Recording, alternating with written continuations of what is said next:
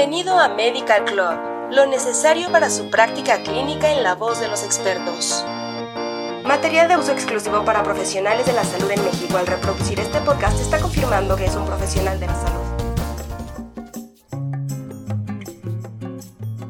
Bienvenido a este nuevo capítulo de Medical Club. El día de hoy hablaremos de la depresión resistente al tratamiento. Esperamos que el contenido de este podcast te sea de ayuda para ti y para tus pacientes. El trastorno depresivo mayor es una de las principales causas de discapacidad en todo el mundo. Aproximadamente el 20% de los pacientes con depresión desarrollan un curso crónico, definido como un periodo de dos años o más de síntomas depresivos. Desafortunadamente, un gran número de personas con depresión crónica no responde al tratamiento. Los pacientes cuyo trastorno depresivo no responde satisfactoriamente al tratamiento adecuado tienen claramente una depresión más difícil de tratar, por lo general conocida como depresión resistente al tratamiento, que es un fenómeno complejo, el cual refleja una variedad de subtipos depresivos como morbilidad psiquiátrica y enfermedades médicas coexistentes. Diversos estudios muestran que del 30 al 50% de los pacientes diagnosticados con trastorno depresivo mayor no responden a una farmacoterapia antidepresiva inicial a dosis y duración adecuadas. Aunque la mayoría de los pacientes responden a un antidepresivo adicional, algunos no logran una disminución significativa en la gravedad de sus síntomas depresivos. Aproximadamente el 20% de los pacientes continuaron con depresión hasta dos años después del inicio de un episodio depresivo mayor. Incluso para los pacientes con trastorno depresivo mayor que reciben el tratamiento adecuado, solo el 30% experimenta una recuperación o remisión completa. Del 70% restante, alrededor del 20% responderá sin remisión y el 50% no responderá en absoluto. La gravedad de la depresión se ha identificado como un factor de riesgo importante para presentar resistencia al tratamiento. La gravedad se define por puntuaciones más altas en instrumentos de medición como la escala de depresión de Hamilton o cuando hay presencia de características psicóticas. Una mayor duración de la enfermedad depresiva así como la presencia de comorbilidades médicas y psiquiátricas, también se relacionan con la falta de respuesta a los tratamientos psicofarmacológicos y mayores calificaciones de gravedad. Con respecto a la comorbilidad psiquiátrica, la personalidad, la ansiedad y los trastornos relacionados con sustancias se han asociado con depresión resistente al tratamiento.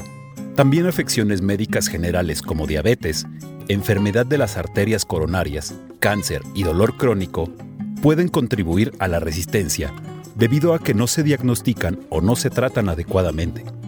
Dentro de los factores sociodemográficos descritos como de riesgo potencial para depresión resistente al tratamiento, la edad y el sexo muestran una gran relevancia. Los pacientes geriátricos cuentan con mayor riesgo de no responder a los tratamientos antidepresivos y retrasar la remisión, mientras que las mujeres tienden a presentar un mayor grado de severidad resistente al tratamiento en comparación con los hombres. Es importante tomar en cuenta que aproximadamente el 60% de los pacientes inicialmente clasificados como depresión resistente al tratamiento pueden estar experimentando en realidad una pseudoresistencia. La dosis subterapéutica de fármacos se considera la razón principal de la falta de respuesta o del fracaso del tratamiento. Existen factores médico-paciente y aquellos relacionados con la medicación que contribuyen a la dosificación subterapéutica. Entre los relacionados con el médico se incluyen un diagnóstico erróneo del trastorno psiquiátrico primario y la prescripción de un fármaco en una dosis o duración inadecuadas. Por su parte, los factores relacionados con el paciente incluyen el incumplimiento del tratamiento el cual representa aproximadamente el 20% de la resistencia al tratamiento en pacientes con trastorno depresivo mayor, el subregistro de la gravedad de los síntomas y el acceso limitado a los servicios de salud mental. Finalmente, los factores relacionados con la medicación incluyen efectos secundarios intolerables e interacciones farmacológicas. En pacientes con depresión resistente al tratamiento farmacológico, se recomienda el manejo combinado de fármaco más terapia cognitivo-conductual. Esta es una psicoterapia ampliamente utilizada en depresión y trastorno de pánico. En el caso de pacientes con depresión, las técnicas están destinadas a corregir su creencia errónea de que sus vidas están llenas de fracasos, desesperanza e inutilidad.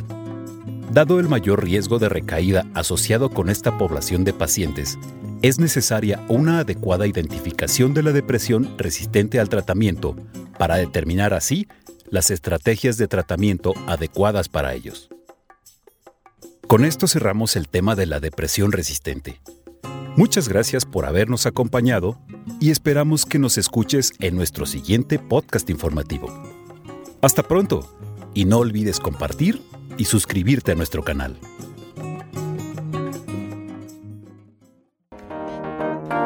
Esto fue Medical Club.